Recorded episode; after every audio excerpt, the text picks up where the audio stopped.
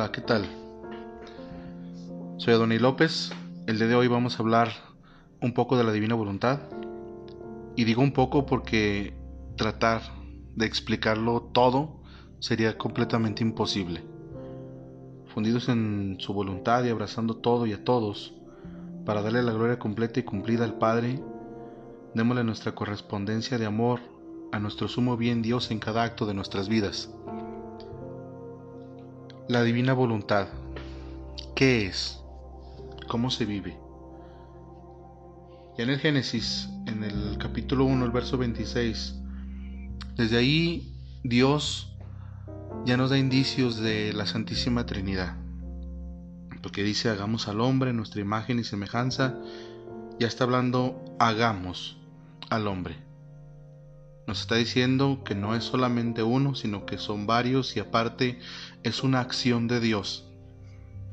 Una acción donde los tres, las tres divinas personas ponen manos a la obra para crear al hombre. Y esto nos dice que la creación del hombre no pertenece a la creación genérica de toda la creación, sino que aquí Dios pone manos a la obra. La imagen y la semejanza de Dios en su Hijo Jesucristo. ¿Cómo podemos entender esto? El catecismo de la Iglesia Católica es muy puntual sobre la divina voluntad. El numeral 260 dice, el fin último de toda la economía divina es la entrada de las criaturas en la unidad perfecta de la bienaventurada Trinidad. Pero desde ahora somos llamados a ser habitados por la Santísima Trinidad. Si alguno me ama, dice el Señor, guardará mi palabra y mi Padre le amará y vendremos a él y haremos morada en él. Aquí ya nos está hablando de dos tipos de santidades, porque nos habla de una unidad perfecta y nos habla de una morada en el hombre. Cuando dice morada en el hombre nos está hablando de una santidad humana, esa santidad que aunque muy elevada en algunos santos, eh, no deja, no pasa al siguiente nivel que la santidad divina, la misma santidad de Dios.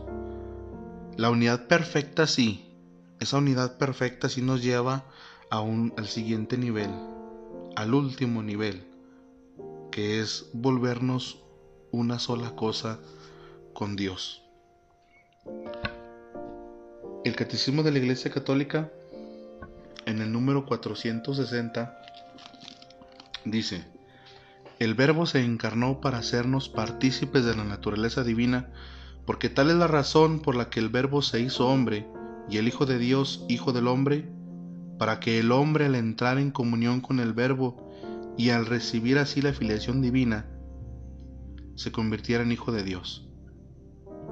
Porque el Hijo de Dios se hizo hombre para hacernos Dios. El Hijo unigénito de Dios queriendo hacernos partícipes de su divinidad, asumió nuestra naturaleza para que, habiéndose hecho hombre, hiciera dioses a los hombres. Parece totalmente increíble el hecho de, de que vayamos como criaturas a participar de la naturaleza divina, de que nos volvamos una sola cosa con Dios.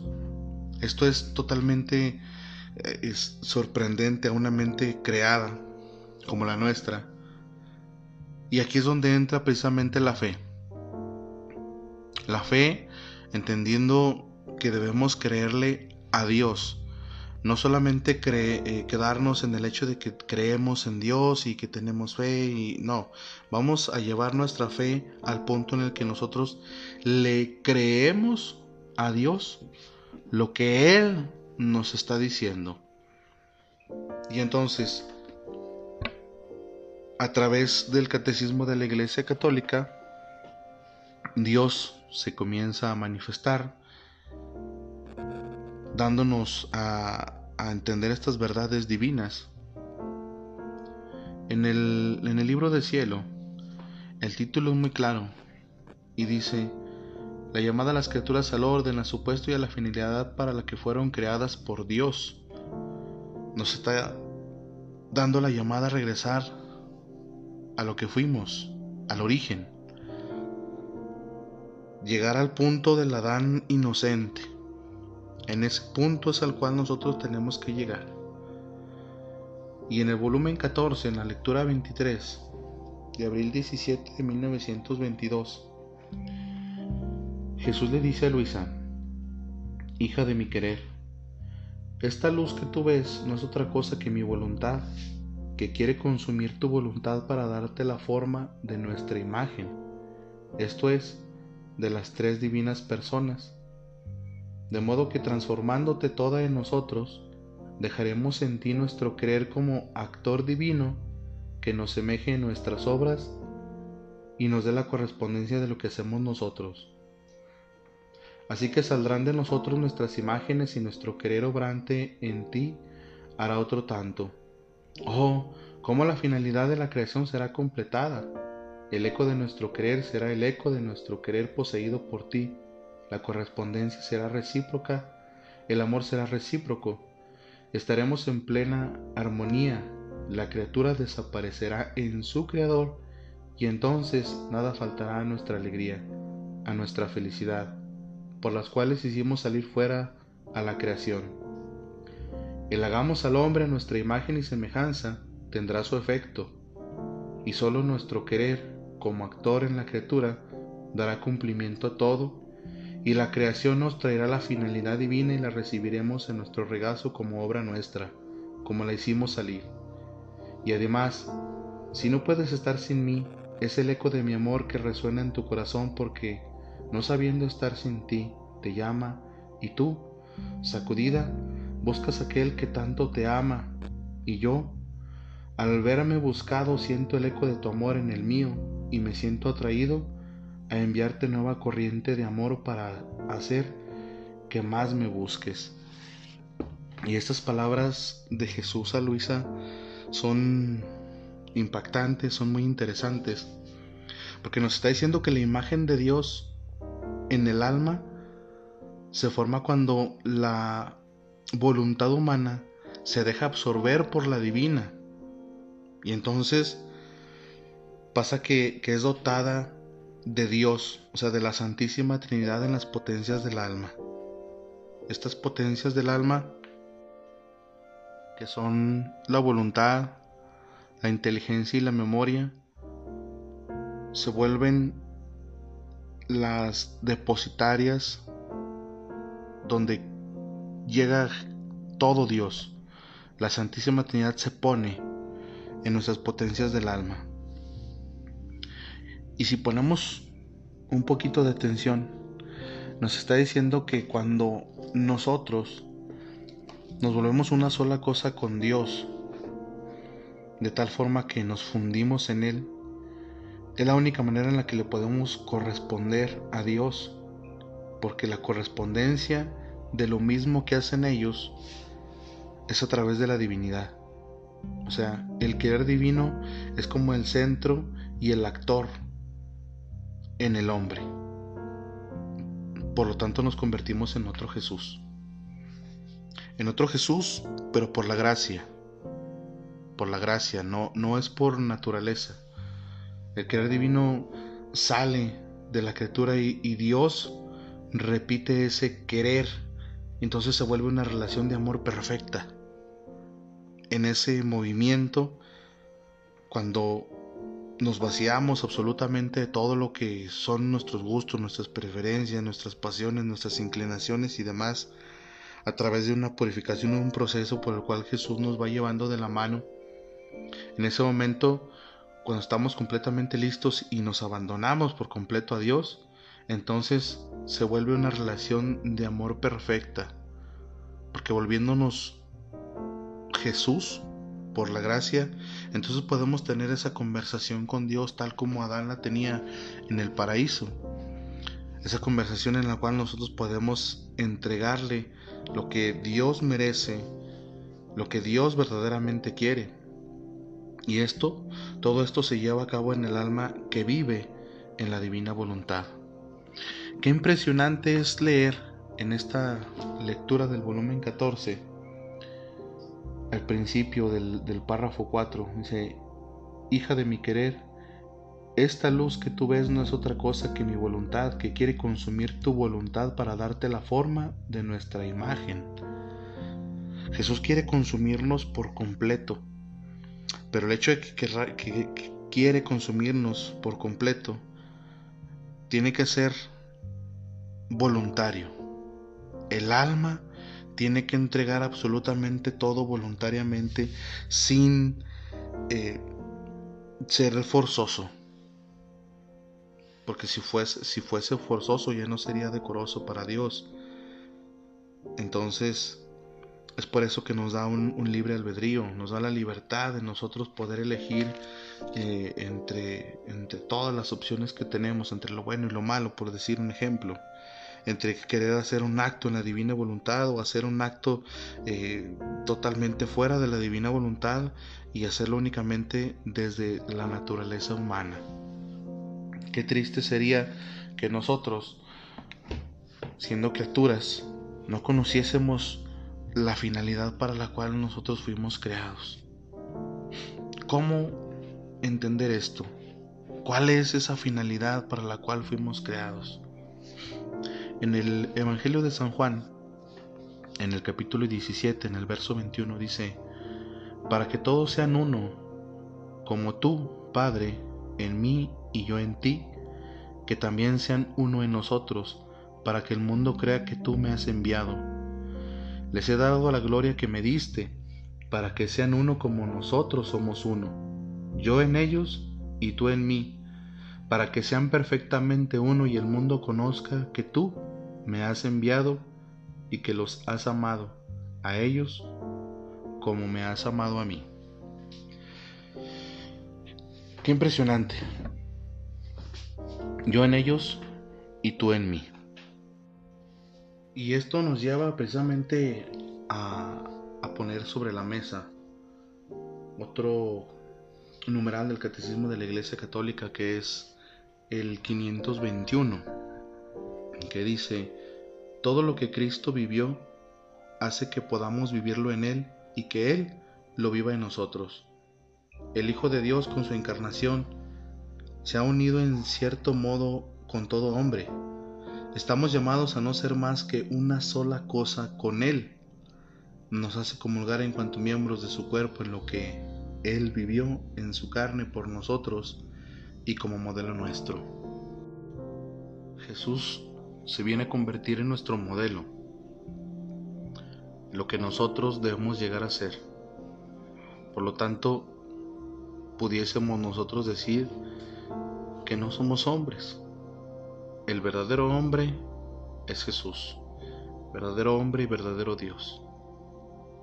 Y si somos creados a su imagen y semejanza, entonces debemos de ser iguales a Jesús. Es por eso que nos invita a ser partícipes de su naturaleza divina. Y esto nos lo viene indiciando en la Sagrada Escritura, también en, la primera carta de San Juan, en el capítulo 3, en los primeros versos, el, el 1 y el 2. Dice, ahora somos hijos de Dios, pero aún no se ha manifestado lo que habremos de ser pero sabemos que cuando Él se manifieste, seremos semejantes a Él porque le veremos como Él es. Y ya se nos ha manifestado. Se nos ha manifestado en los escritos de la divina voluntad. En estas lecturas que Jesús le viene editando a, Luisa Picarreta. Se nos manifiesta tal y como es y ahora ya no tenemos un pretexto para nosotros justificarnos y decir, no, no sabía, no supe cómo, eh, cuál era el método, cuál era el modo. No, ya lo tenemos. Lo tenemos en nuestras manos y ahora depende de nosotros qué tanto queremos hacer crecer ese don en cada uno de nosotros. Jesús es la verdad y él mismo lo define cuando dice yo soy el camino, la verdad y la vida. Entonces, ¿cuál es el camino? Jesús. ¿Quién es la verdad? Jesús. ¿Quién es la vida? Jesús. Hay una frase que me gusta mucho de Juan Pablo II que le decía a los jóvenes y les decía, no tengan miedo de mirarlo a Él. Y es cierto, no debemos tener miedo de mirar a, Jesús tal y como es, porque allí en Jesús estamos nosotros.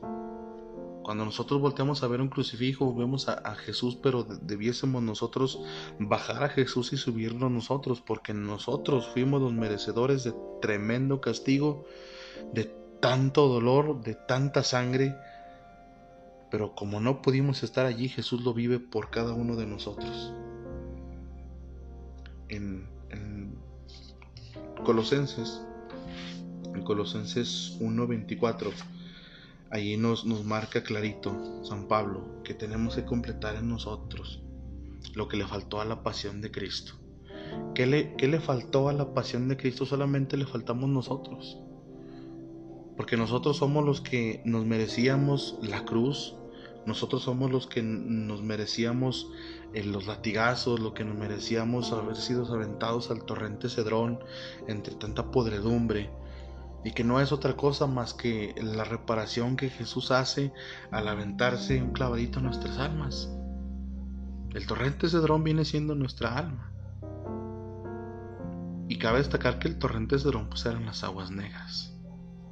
Así es como nosotros recibimos a Jesús cuando ni siquiera estamos en gracia. Jesús le dice a Luisa el 29 de enero de 1919, Hija amada mía, quiero hacerte saber el orden de mi providencia. En cada periodo de dos mil años he renovado el mundo.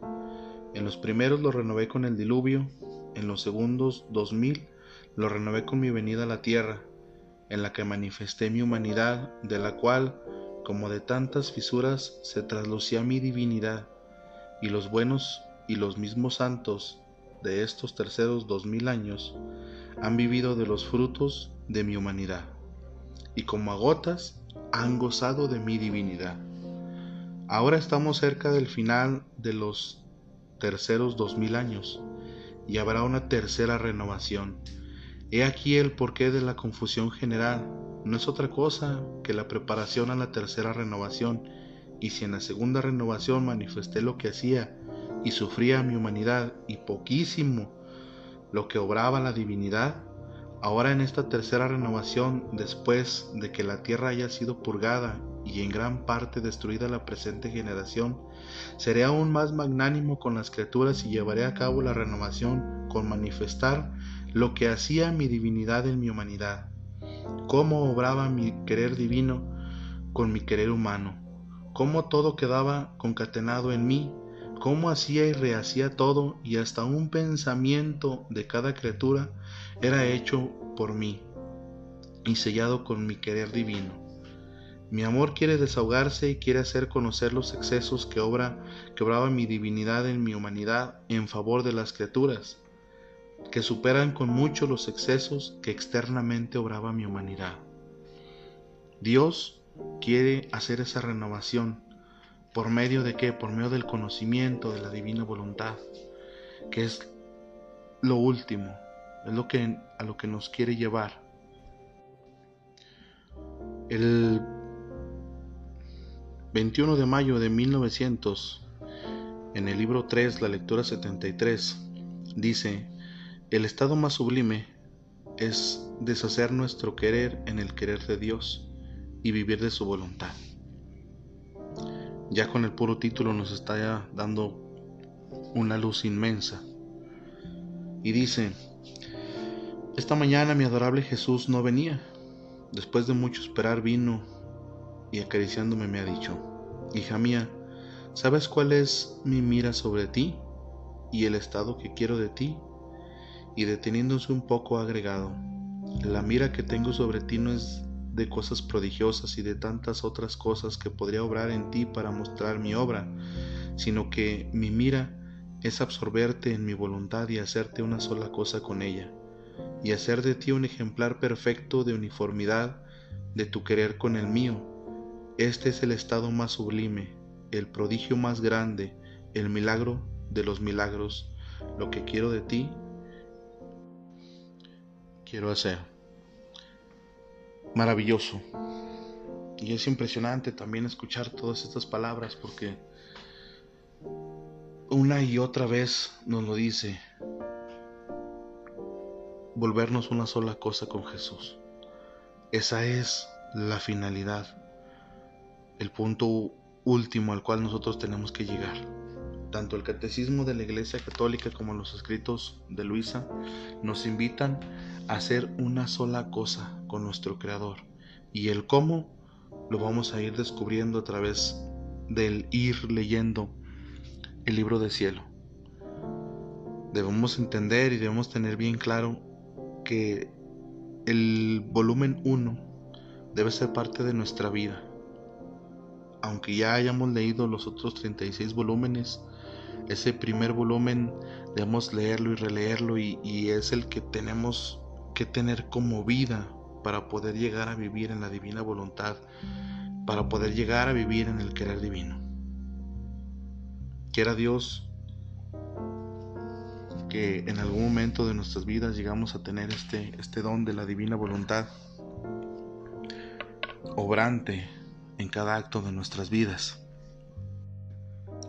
Volvamos al orden, volvamos a nuestro puesto y a la, a la finalidad para la cual fuimos creados por Dios. Creámosle a Dios y seamos fieles en esta prueba que nosotros tenemos día con día y a cada momento, esa prueba de fidelidad. Quiero Dios que estemos animados y que tengamos esa sed de buscar a Dios, que incremente en nosotros la intención de conocer a Dios y conocerlo de verdad.